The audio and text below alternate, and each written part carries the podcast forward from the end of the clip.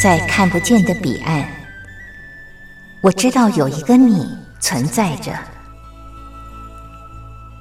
在生命的最深处，我们都有着波涛起伏的心，无法言语的心，关怀彼此的心。就在此刻，让我们敞开心，真心相遇、相知、相惜。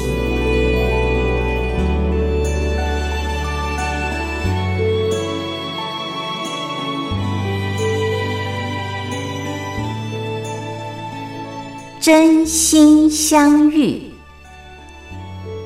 于红制作主持。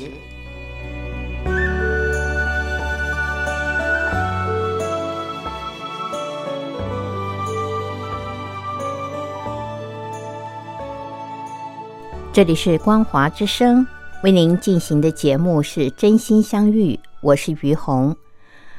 嗯，今天在上节目之前。我跟一个老朋友见面，然后呢，这个老朋友跟我聊到他家里的状况。嗯，我的这个朋友啊，他的父亲已经九十几岁了，母亲呢，呃，七十七岁啊，今年七十七岁。那我这个朋友五十出头啊，然后还没有结婚。嗯，他跟我谈到就是他家里的状况。这个家里的状况呢，就是爸爸和妈妈呢，从年轻的时候就一直争吵。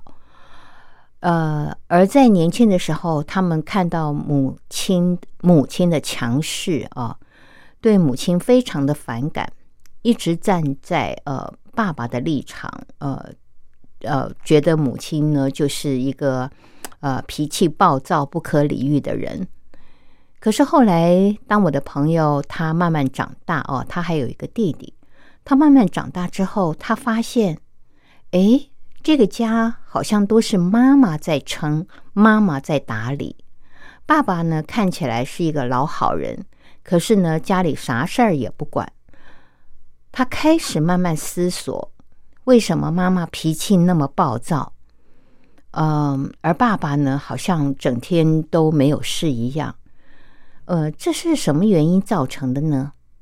听众朋友，呃，今天就让我来说说这个故事啊。其实这个故事呢，它隐含了很多家庭里面隐藏的一些问题。呃，我们常常都只看到表象，其实并不知道里面有很多我们没有看到的面相。那呃，我们先欣赏歌曲，歌曲之后继续的聊。你说我像云，捉摸不定。其实你不懂我的心。你说我像梦，忽远又忽近。其实你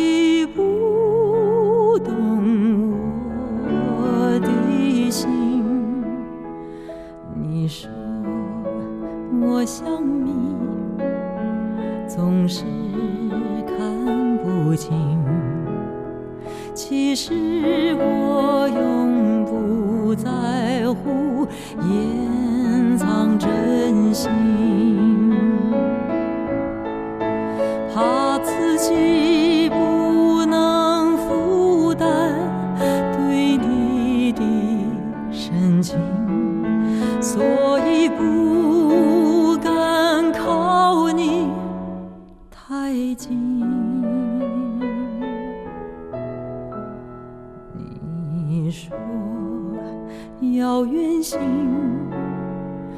暗地里伤心，不让你看到哭泣的眼睛。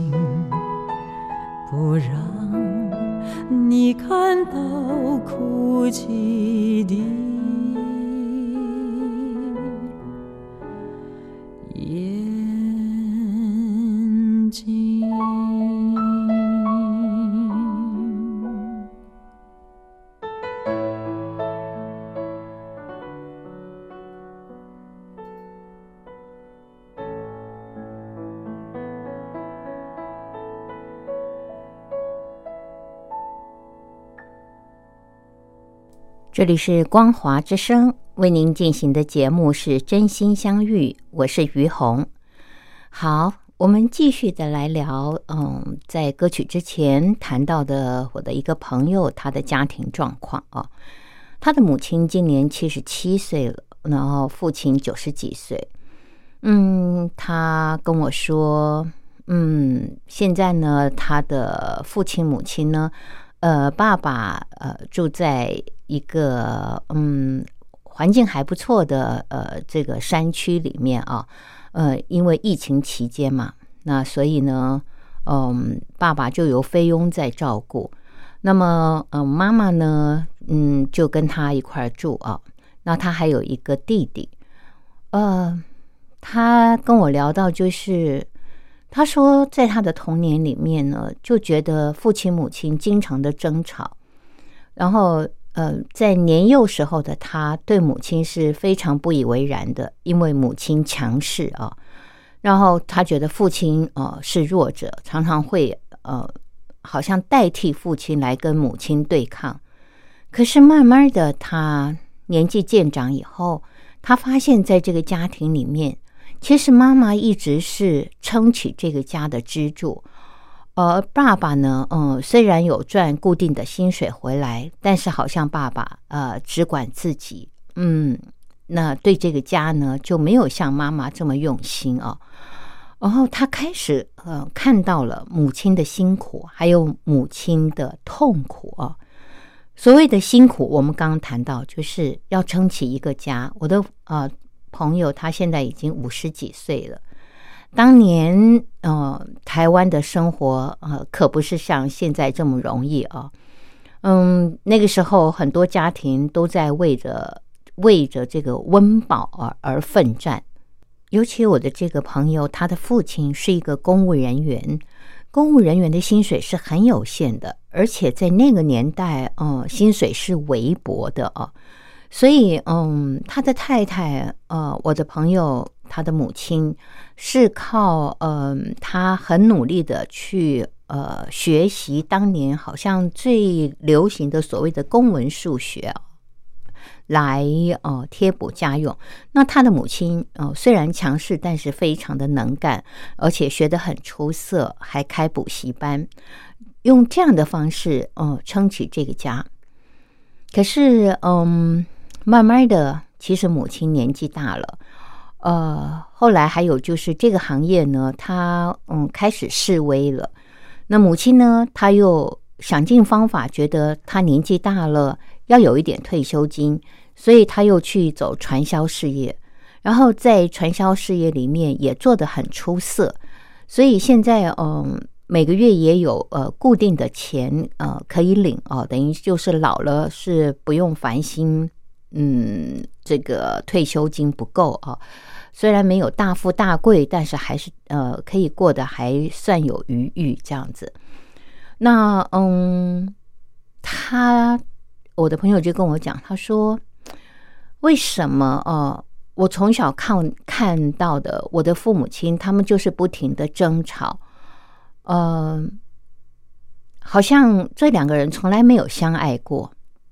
可是后来呢，他也去上了一些心理学的课。他说，我也发现到了一些状况。他说，其实我觉得我父亲的心早就死了。他常常跟我们说要娶一个老婆，可是娶一个老婆不是来疼的，也不是来彼此相爱的。他说，呃，娶一个老婆来照顾自己。那从这个角度和这句话来看的话，就可以了解他的父亲。嗯，其实，嗯，虽然娶了他的母亲，可是可能都没有把他的心打开来，给出他的爱哦，来疼惜他的母亲，照顾他的母亲。那我就说，你爸爸为什么心早就死了？他说，因为我爸爸在九岁的时候，那个时候，嗯，在这个战争当中嘛，他说他亲眼看到他的母亲所待的那个防空洞啊，就被飞机炸毁。所以，当他的母亲死的那一刹那，其实他的心也跟着他的母亲死了。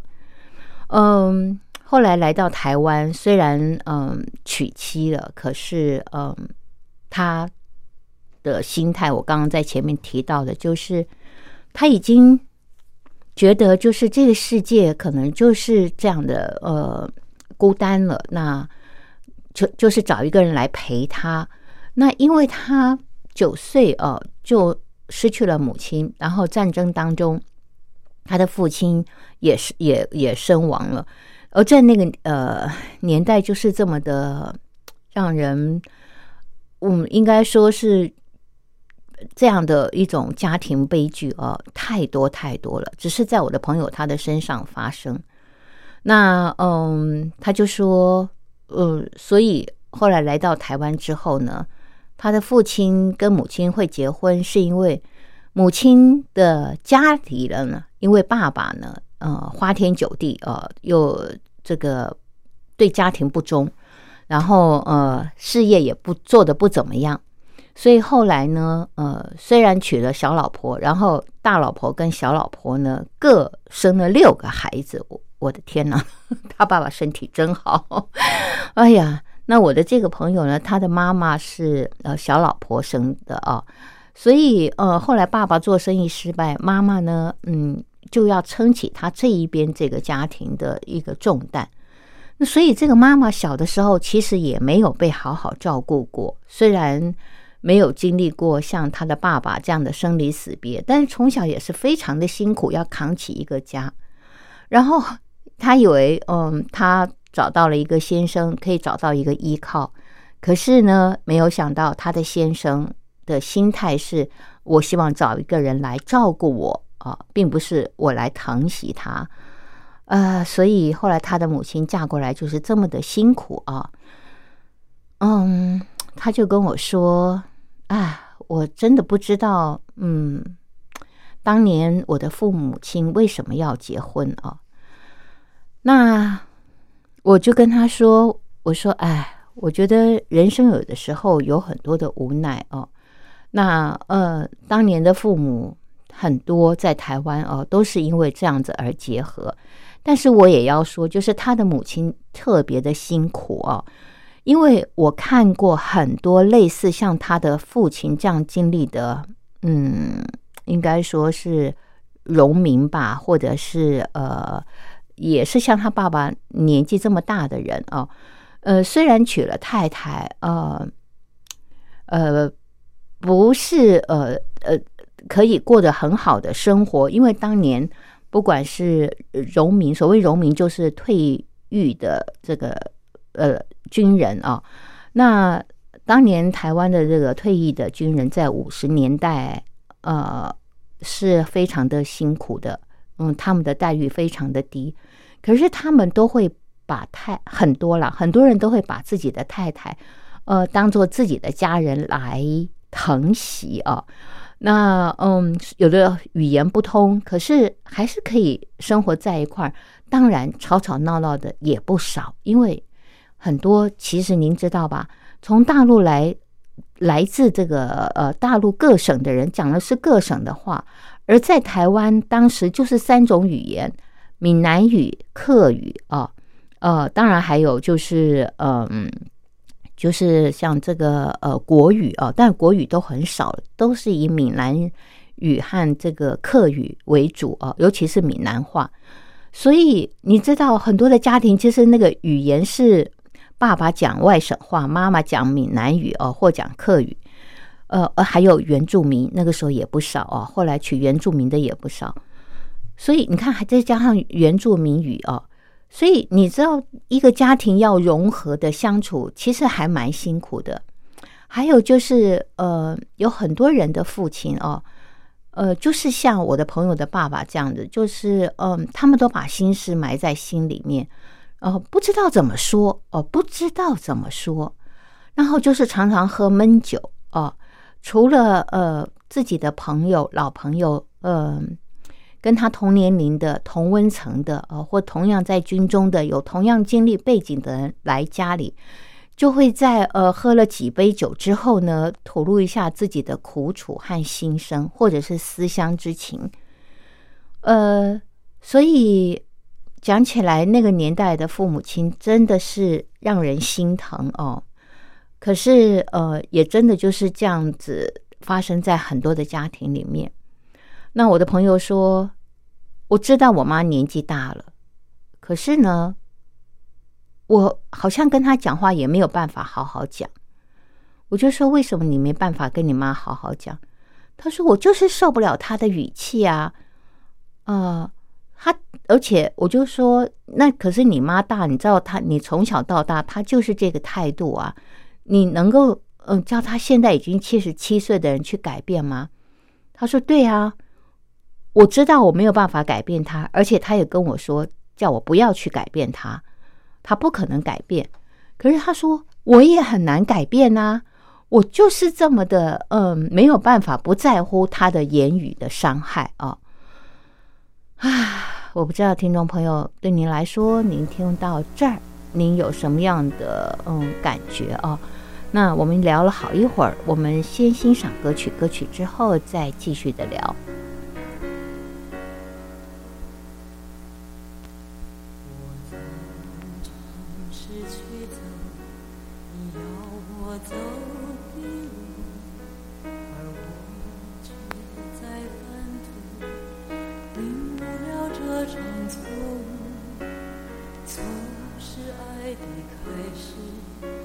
也来的太匆匆，错失爱的结束，你我有情人不？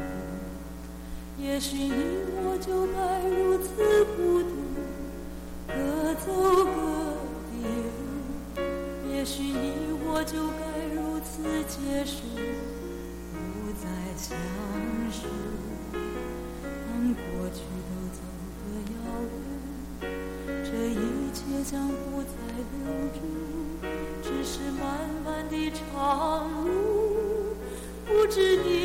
生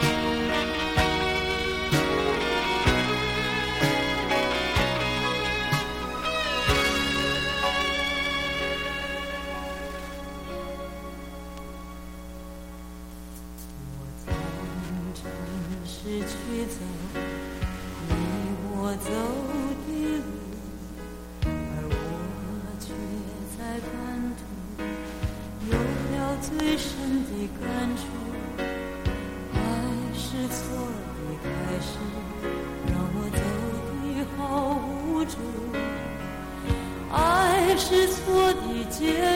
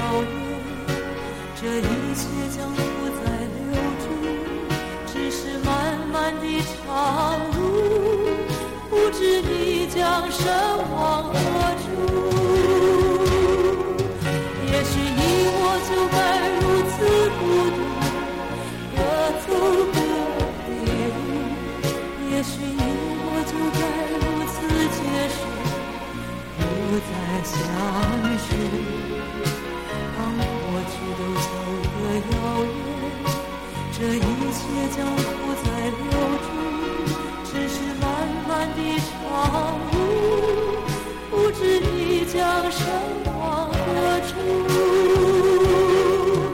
也许你我就该如此孤独，各走各的路。也许你我就该如此结束。这里是光华之声，为您进行的节目是真心相遇，我是于红。好，我们继续来聊刚刚的故事啊，我朋友家的事情。那嗯，我不知道在大陆这样的情况普不普遍，可是我在想，嗯，这应该是台湾独特的家庭故事，因为嗯，大陆嗯，当然也有过这个战争啊，可是像嗯。台湾，我刚刚所描述的，就是呃，当年那一群跟着呃蒋中正先生到台湾来的呃一些嗯军队也好，公务人员也好哦，或者是年轻的孩子、学生等等，他们是整个从大陆到台湾来，然后嗯，语言上面真的是呃一个很大的障碍，还有就是在教育程度上也有很大很大的落差啊。嗯，像当时跟着政府中华民国政府到台湾来的这一群朋友们呢，呃，说实话，里面有很多都是精英分子啊。那么呃，他们的教育水平都蛮高的，而当时的台湾才被日本人统治过啊。那呃，都是接受日本教育的比较多。那么当时即便是接受日本教育的，都还是极少数啊。那是要家庭有特殊背景的。那大部分的人呢都不太识字，呃，所以嗯，当年在台湾有好多这样的我所说的我的朋友他们家发生的这样的状况啊，就是父亲娶了呃这个。女人啊，那语言不通啊，还有就是呃，教育程度落差很大。像我小的时候，我记得我父亲他有一个好朋友，他常常会跟我父亲讲一句话，就是他非常羡慕我的父亲，当时娶到我的母亲，呃，是师专毕业哦，那个时候能够呃。读书读到师专，哎呀，那真是不容易，少之又少。呃，而他呢，就是像我的朋友，呃，他的呃父亲和母亲之间的状况这样，只是不一样的是，他呃比较不会呃这么不管家哦。那他的状况就是，嗯，他的教育程度很不错，他当初是南京。中学毕业，然后从军。那其实当时在大陆能够读到南京中学的人，呃，是呃教育程度很不错的啊，家境也很好，才有办法。那到台湾来，因为本来想反攻大陆嘛，那后来觉得不可能了。好，那有些朋友都娶妻生子了，所以他也觉得他好像也应该走这条路。那。娶了太太之后呢，因为教育程度落差蛮大。后来我爸爸这个朋友呢，他的官运不错啊，嗯，做到了蛮高的位置。而那个时候，你就会看到，嗯，有一种呃不太协调的感觉哦。小时候的我们看，就是哎，好像嗯，我爸那个朋友他姓周嘛，哦，叫我们都叫他周贝贝。周贝贝很文雅哦，周贝贝很文雅。然后呢，嗯，可是，嗯，他的太太呢，因为没有受过教育哦，所以讲话呢就很大声，然后呃用字也比较粗俗。嗯，你会看到，就是嗯，有的时候他太太在讲话的时候，周贝贝就会皱着眉头哦，就觉得嗯，怎么这个时候讲出的话这么的不是得体的话啊？但是他们就是这样要过一生啊。所以夫妻感情也不是很融洽，这是真的是很遗憾哦。那呃，虽然不至于这个呃打架啊，呃呃离婚呐，但是就是没有办法呃心心相印哦，这个嗯永浴爱河。那我还听过一个也是很让我觉得印象深刻和难过的事情呢？就是嗯，我的朋友他说，他的爸爸是一个大学教授，那您知道他的知识水平是更高的啊。那可是也是因为年纪大了，呃，看着看着，嗯，自己好像呃应该结婚生子，要不然就无后了。结果他娶的是一个嗯，好像是原住民啊。那这个原住民呢，嗯，您知道原住民都是充满了活力啊，然后嗯，很率真的。那原住民就更没有所谓的教育的这一块哦，嗯，成天都在山上跑嘛，对不对？身体也好。那他就说，他从小看到的就是啊，他爸爸好像已经老了，没啥力气啊，去做很多的事情，那就是教书，他的责任就教书教授。可是他的母亲呢，每天都充满了活力啊，呃，好像没地方可以发泄。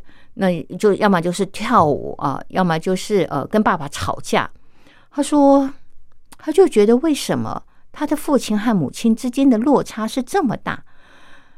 他不知道这个父母之间要怎么相处啊？这他们两个人就是没话说，然后家里面的气氛就是很低调啊，很沉闷，然后让他觉得啊。他一直都在一个很不舒服、很不快乐的环境下成长，以至于后来他自己有了家庭以后，其实他的内在对他的母亲是有很严重的批判的，而他看到的场面也是像我前面谈到的，我的朋友看到的，就是妈妈总是好像这个呃大声说话，然后呢就呃。做做起事情来呢，粗里粗气的啊，然后嗯，也也好像很很难好好的待在家里啊，这样子。那总是看到就是爸爸呃没什么朝气，可是呢又要忙家里的事情，他妈妈就好像另外一个小孩哦，就吃饭才回来这样子。所以他从小对女性的印象不是很好。那呃。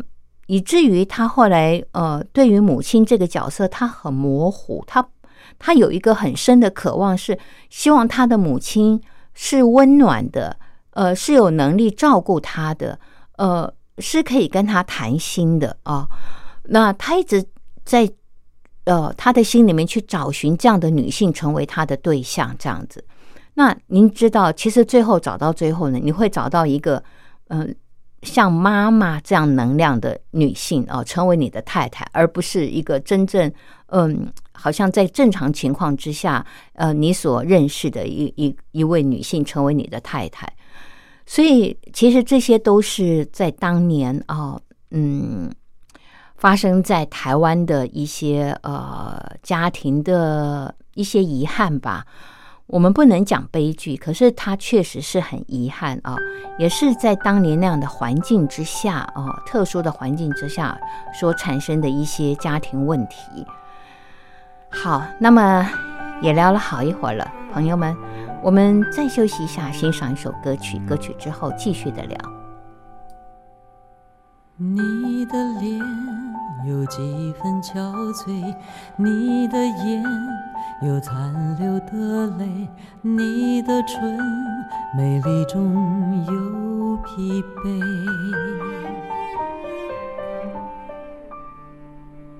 我用去整夜的时间，想分辨在你我之间，到底谁会爱谁多一点。我宁愿看着你睡得如此沉静，胜过你心事决裂般无情。你说你想要他，偏偏注定要落脚，情灭了，爱熄了。剩下空心要不要春已走花又落用心良苦却成空。我的痛怎么形容？一生爱错放你的手。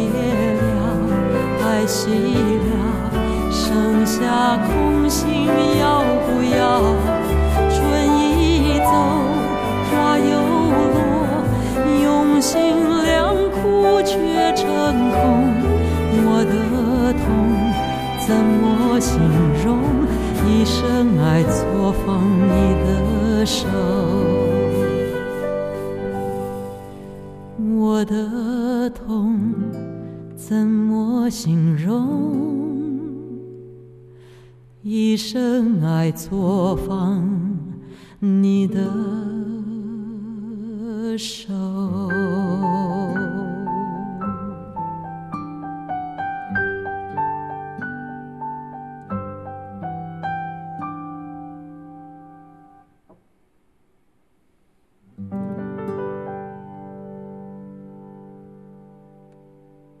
这里是光华之声为您进行的节目是真心相遇，我是于红。好，聊到这儿呢，听众朋友，嗯，呃，我想到了我在前不久啊看过了一篇文章，这篇文章呢是呃蔡诗平先生他所写的《时代的父亲群像》啊，呃，因为他是这样，就是。他之前呢，在台湾的《联合报》呢写了一篇文章，他的父亲没有想到呢，好多人呢就给了他回馈，告诉他说，其实你写的父亲就是我们心中父亲当年呃他的经历，还有我们对他的感觉。那呃，其实跟我们今天聊的主题也蛮相似的。所以呢，我想在呃节目的剩下来的这些时间呢，跟朋友们分享这篇文章，让朋友们对当年嗯，因着这个两岸关系这种特殊的过程吧，我要这样子讲，也是时代的悲剧啊，而在台湾啊所产生的一个现象啊。那么，呃，蔡世平先生他是这样的写。呃，这篇文章的他说：“嗯，我写我父亲本来也仅是写我自己的经验，但是很多的朋友却从中看到他们的父亲形象，因而很多人告诉我，他们忍不住内心的激动，因为我似乎也在写他们的父亲，但我不是。”我只是写我的父亲，一个非常平凡的父亲，平凡到他明明很爱我，却从来不知道怎么表达最恰当。他仅仅是一个大兵，教育程度很普通，也不是一个像励志故事里面的父亲形象，不断的自修或上进，创作出什么惊人事业，不是。他只是一个平凡的男人，平凡的先生，平凡的父亲，平凡的军人而已。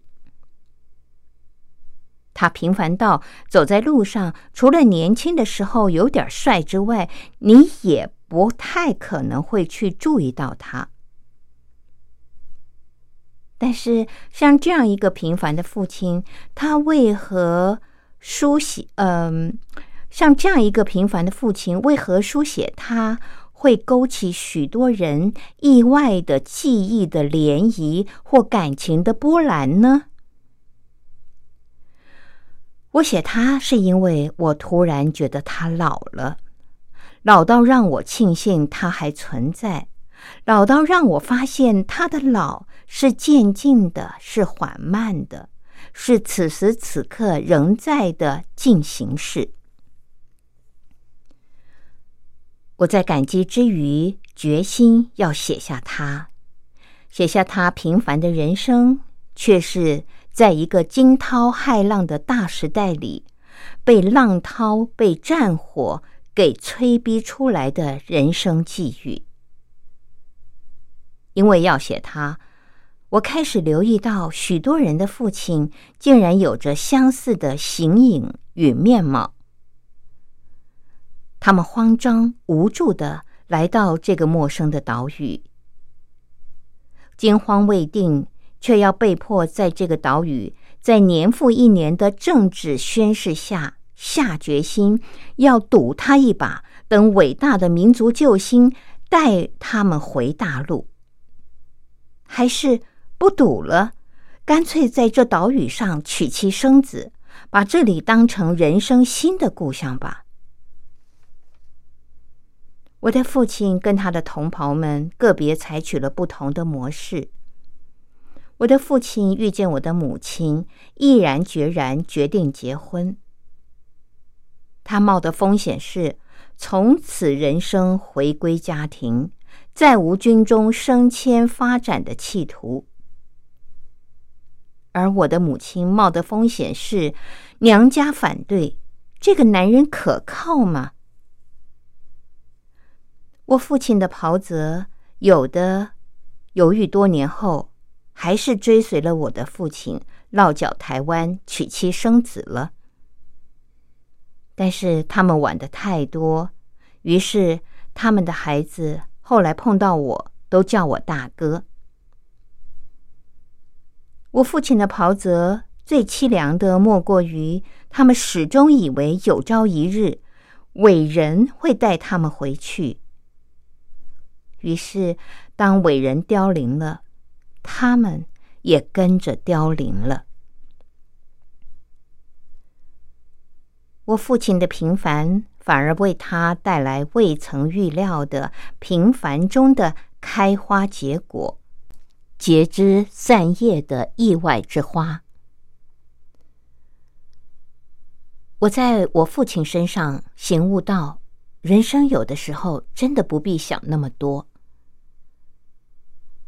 但我们的父亲为何有那么相似的形貌呢？我斟酌了很久，想到了陈方明教授，他曾经参与台湾民主运动，也是台湾文学史的专家。他曾经说过关于他的父亲的故事，一个从日治到光复后台湾人父亲的沉默故事。年少时的陈方明教授看到他的父亲总是郁郁寡欢，一个人关在书房里听着日本老歌《相逢有乐町》。年少的陈方明教授不懂，总是不理解。等他长大以后，等他对台湾现代史有了更深刻的认识之后，他懂了。于是，当他自己在日本东京街头听到《相逢有乐町》这首老歌的时候，他突然之间泫然欲泪。他突然懂了，刘日的父亲在大时代政权转换的挤压里，从一个知识分子，突然因为语言、政治的巨变而变成师生的一代的痛苦。除了叹气，除了沉默，除了听听他父亲留日时成为青春记忆的《相逢有乐町》这首歌之外，他的父亲只能悠悠静静的活着，在一个他不熟悉的政治环境里。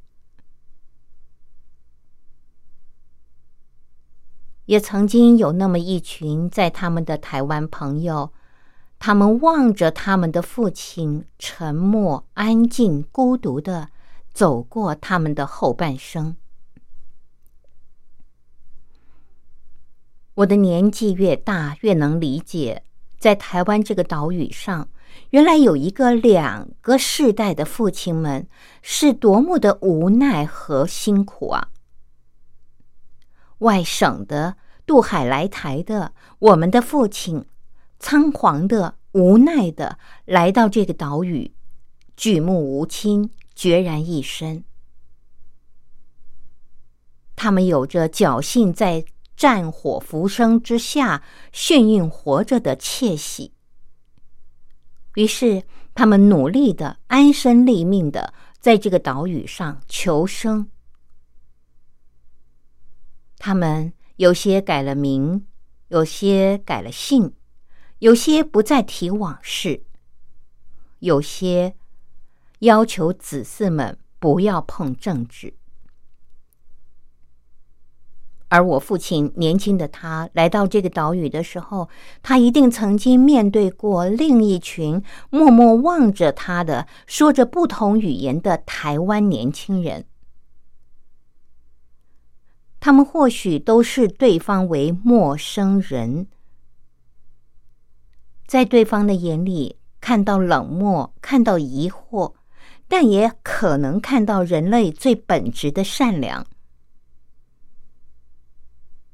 这些人出生的时候，官方语言是日文，母语是台语或客语，但随着政治的巨变。一夕之间，他们熟悉的语言、熟悉的环境全变了。他们望着我父亲扛着枪、扛着一身的慌乱与惊恐，下了船，在路上行军。他们畏惧我父亲的陌生，我父亲也同样畏惧他们的陌生。时代。有一双巨大的眼盯着他们，时代也有一双巨大的手迫使他们彼此陌生而畏惧。但我的父亲还是在这个岛屿上安身立命了。以后他会遇到很多原来他陌生的人，不少成为他的朋友，成为他儿子朋友的亲人，或者是师长。甚至连我父亲都融入了客家人、闽南人的生活世界，跟他们买菜、交谈，让他们剪头发，一起在山丘上散步、运动。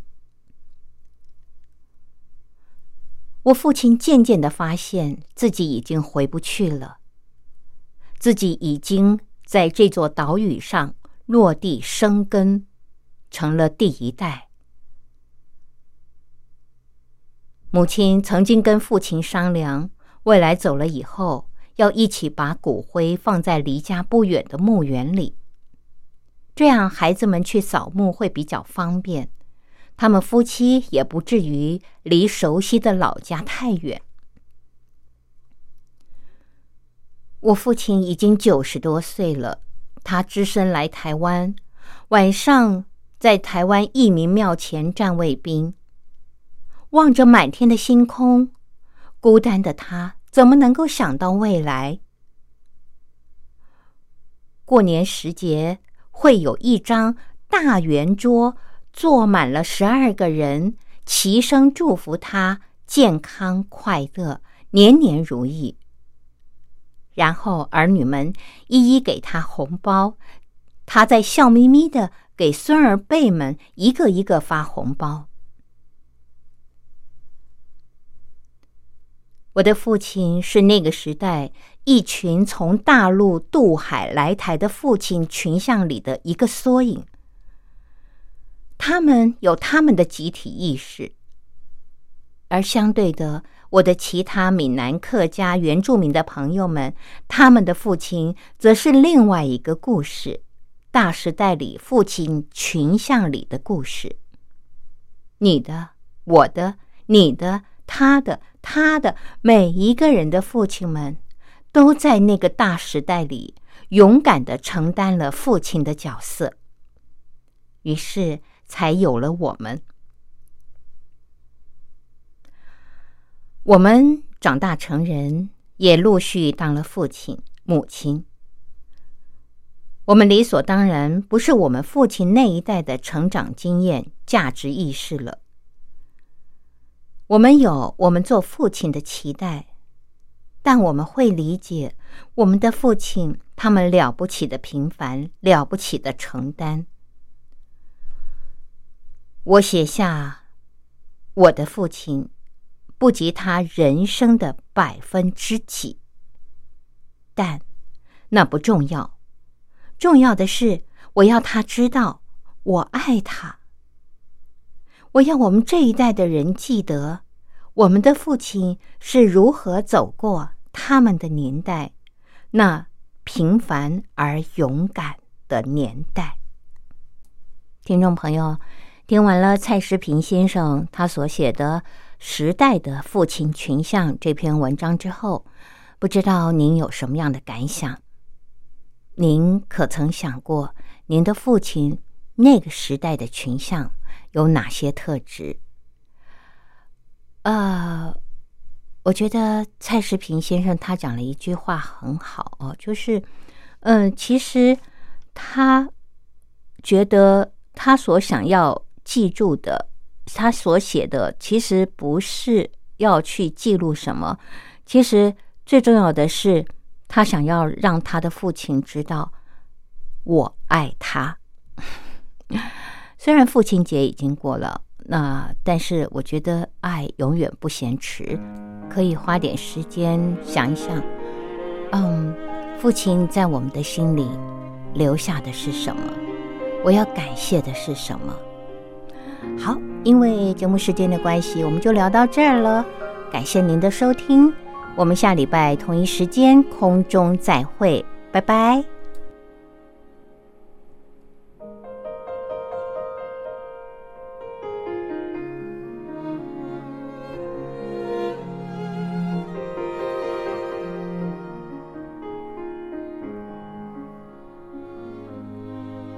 这般柔情的你，给我一个梦想。